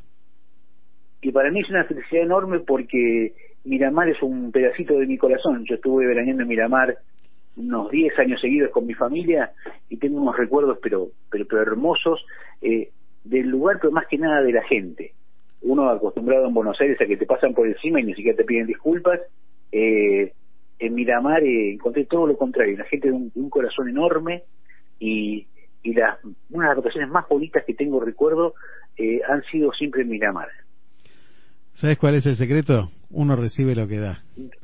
Te mando un, un, gran, un gran abrazo enorme. Te mando un abrazo enorme. Muchas gracias, ¿eh? Muchas un abrazo enorme. estar. Nos vemos el lunes. Nos gigante. encontramos el lunes. Un abrazo.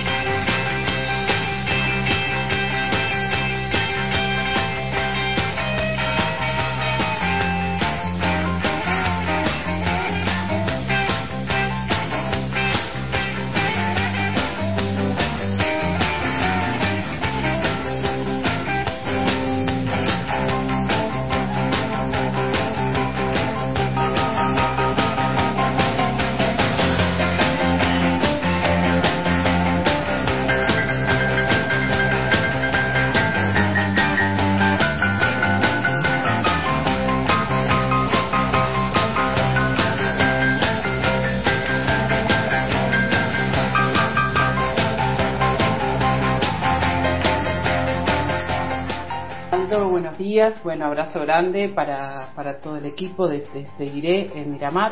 Soy Marina, desde la ciudad de Balcarce. Y bueno, y acá también vamos a homenajear de forma diferente este 2 de junio a nuestros servidores públicos que la verdad que se juegan.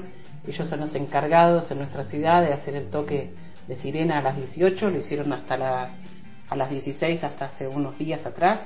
Y bueno, una admiración por ellos. Los invito a todos a viajar, a Balcarce cuando se pueda y observar la estatua del bombero enfrente al cuartel, el del Valle I2, y en dos, entre del Valle y, y 15, hay un mural del bombero realizado por Nicolás Laite. Un abrazo grande, que estén muy bien, buen fin de semana largo y hasta la próxima. Muchas gracias, Marina Ibarlucea, desde la ciudad de Balcarce. Noticias desde Balcarce. Entra a Instagram, seguila, ¿eh? seguila Marina y te enterás de todo lo que pasa en ese, en ese lugar tan querido por nosotros, tan cercano siempre a nuestro corazón. Gracias, Marina, por estar sábado a sábado también transmitiéndonos estas noticias desde Balcarce. Y por supuesto, esa estatua es hermosa, esa estatua yo la he visto. El mural no, así que voy a ir cuando se pueda viajar a ver el mural de, del bombero. ¿eh? Muchas gracias.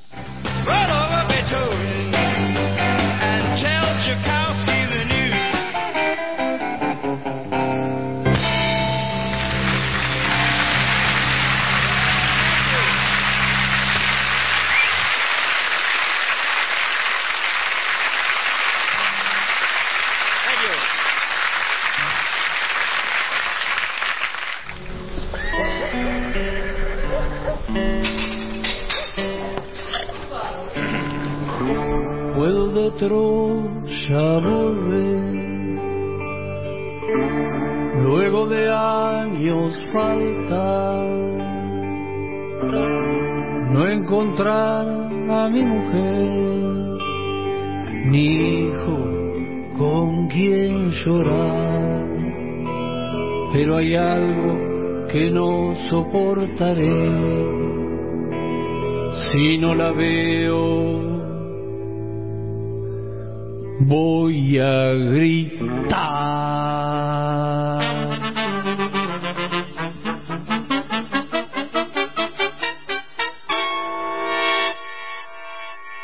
Give me back my toaster. Give me back my fucking toaster. Give me back my toaster. Give me back my fucking toaster. Give me back my toaster. Give me back my fucking toaster. Give me back my toaster. Give me back my tostadora. Llévate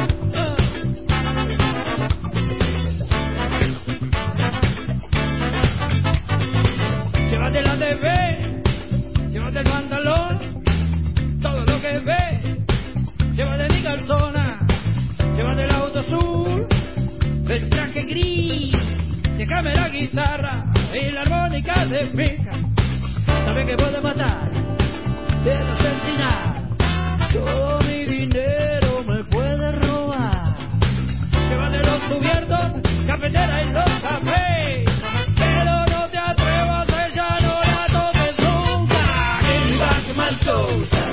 Me back my fucking toaster. Give me back my toaster. Give me back my fucking toaster. Give me back my toaster. Give me back my fucking toaster. Give me back my toaster. Give me back my tostadora.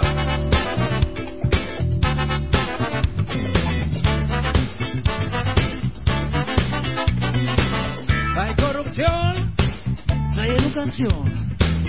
Hay corrupción, no hay alimentación. Seguridad, y la Navidad. Más vigilancia, más vigilancia. A los políticos más vigilancia. Si roban destajo, no para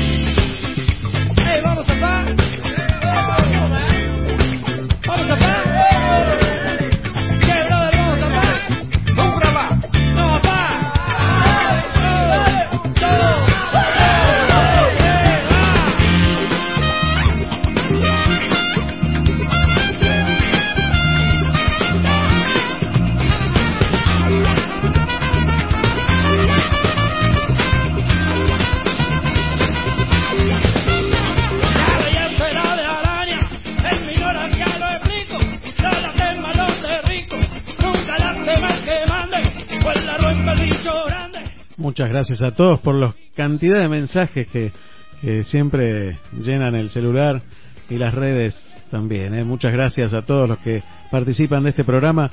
Nos quedan 10 minutitos, voy a nombrar algunos. Acordate que, por supuesto, de todas estas comunicaciones que tuvimos en este día y las que tenemos siempre, lo hacemos gracias a Claro, ¿eh? nuestro, nuestro amigo Alexis del Centro de Servicios Claro en Miramar, ahí en la calle 21 1483, 21 1483 entre 30 y diagonal. Y el teléfono es 2291 46 15 15, ¿eh? de lunes a viernes de 16 de 10 a 16 horas. Por ahora ese es el horario. ¿eh? Veremos qué pasa la semana que viene con esto de la cuarentena. Recordad también que el lunes es 25 de mayo y podés pedir esta promo de Ángel Martínez del Locro para compartir, ¿eh? O vos solo, si estás solo podés pedirte una porción de locro por 300 pesos que viene con una empanada y un pastelito. Y con la mano de Ángel Martínez, una garantía de calidad y de buen gusto. ¿eh? Podés llamar por teléfono, podés hacer el pedido directamente por teléfono al 2291 41 71 39. Te lo repito, 2291 41 71 39. También podés llamar al fijo al 43 13 93. Acordate que si viene de Ángel Martínez es riquísimo, es riquísimo. Un saludo grande. Me acaba de mandar la foto Ángel de los hijos vestidos con, con el delantal del colegio y con la escarapela puesta, cantando el himno nacional en esta transmisión de Zoom que hicieron esta mañana. Eh, hermoso, hermoso el testimonio vivo de, de una familia de aquí, de Miramar, que defiende la patria desde ese rincón tan propio que es la familia.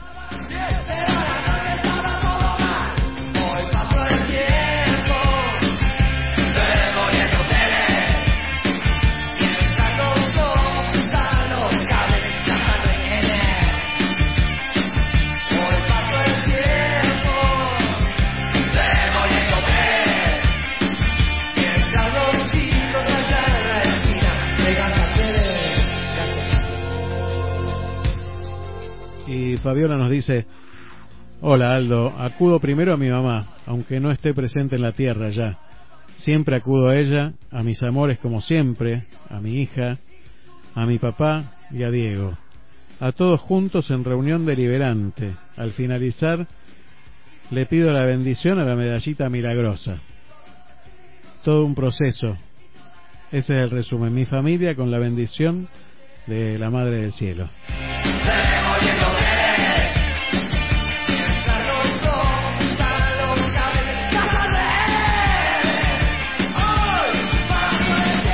En estos días acordate ¿eh? de pedirle a Fabiola, sí, a la lechuguita delivery de verduras. Puedes pedirle esa, la verdad que la bandeja con todas las verduras para la sopa es buenísima, es buenísima. 2291 51 29 27. Son amigos, ¿eh? amigos que están haciendo esfuerzo en estos días para, para poder llevar adelante la familia. Así que podés llamarlos, llamarlos porque son una garantía de calidad también al 2291 51 29 27. De libre de verduras la lechuguita.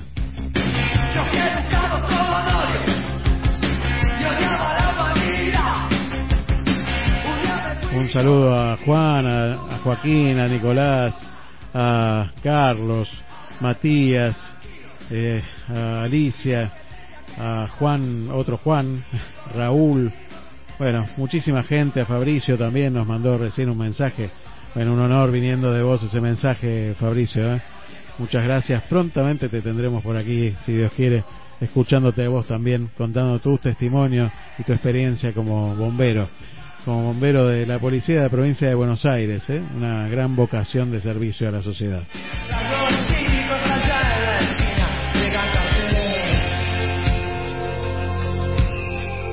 Un saludo grande a cada uno, a cada uno de los que está escuchando, Jorge, Marcos, bueno, no llego nunca a nombrarlos a todos, Ana, este, Ana María desde Buenos Aires, Norma, gracias, eh, gracias, gracias a todos.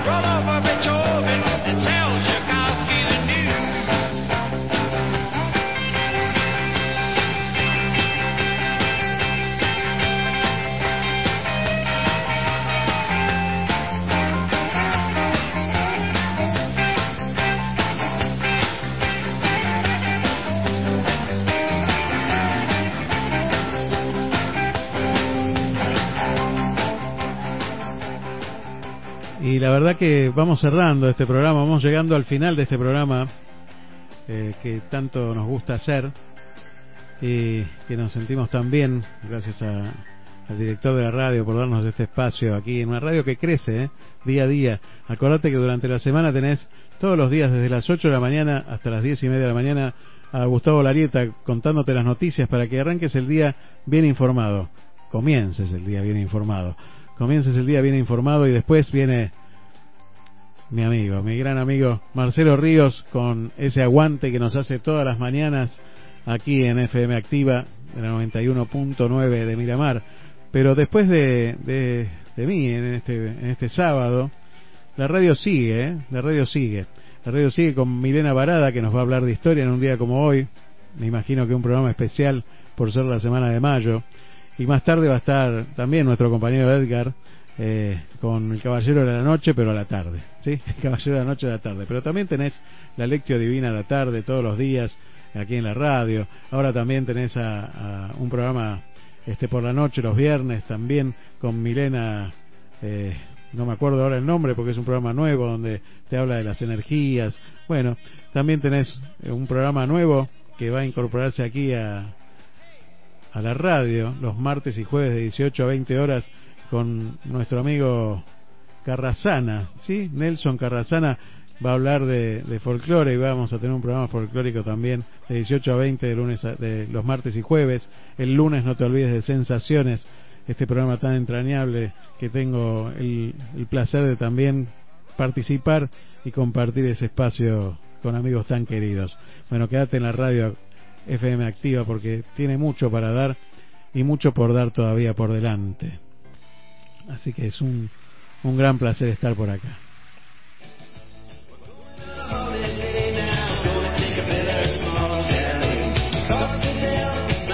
Un saludo grande a mi amigo Huguito Batione que también está ahí, que me dice no te olvides de nombrarme, no Huguito, sé que estás siempre ahí, gracias por estar, te quiero mucho.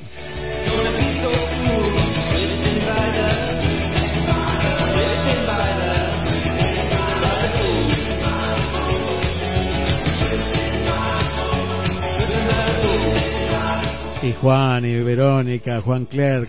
Bueno, muchísimas gracias a todos. ¿eh?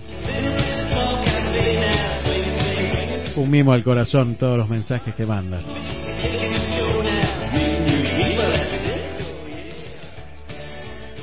Y para terminar quería leer algo que escribí, eh, que creo que tiene que ver con esto, ¿no? Eh, cuando, cuando todo está en juego, a quién acudir. Y muchas veces la vida me ha puesto en estas situaciones que nadie quiere pasar, pero que todos pasamos irremediablemente, de, en mayor o menor medida. Pero necesitamos siempre poder contar con alguien. Y en esas situaciones de, de extrema necesidad donde uno depende absolutamente de alguien más, es bueno saber a quién acudir, ¿no? Es bueno tener a quién acudir. Se llama Cuando todo está en juego es tiempo de jugarse. Sentado en la esquina agobiado por tantos golpes, ya sin escuchar nada del bullicio de la gente, con la mirada clavada en la esquina de enfrente, con todos los puntos en contra y las fuerzas acabadas, pensó en que solo no podía, en que solo tampoco podía salir de nuevo a la escena. Un último round le quedaba para dar vuelta a la historia. Sacudió sus brazos con fuerza, la poca que le quedaba. Mientras llovían los golpes, soñó con los abrazos de niño, la voz de mujer amada y la sonrisa de un hijo fluyendo de sus entrañas. Un valor extraordinario apretó su puño con fuerza derribando al enemigo para que ya no se levantara, y no quedándole nada de fuerzas que sostenerlo, cayó también agotado, su cuerpo sobre la lona. No hablo de boxeadores, hablo de luchadores que entregan en estos días su propia vida por otros, defendiendo la raza humana. Muchas gracias a todos y cada uno de los que están entregando sus vidas por nosotros el personal de salud, ¿sí? que es el que más se enferma en este tiempo. Nos decía cuántos bomberos habían muerto en las Torres Gemelas, Benjamín, hace un rato. Entregaron su vida por los demás. Qué importante ese mensaje, ¿no? Cuando todo está en juego, es hora de jugarse todo. Muchas gracias por haber estado. No me pares, no me pares ahora, no paremos ahora, no dejemos que nos paren ahora. Muchas gracias. Nos encontramos el sábado que viene. ¿eh? Quédate, que ya viene Milena Varada con un día como hoy.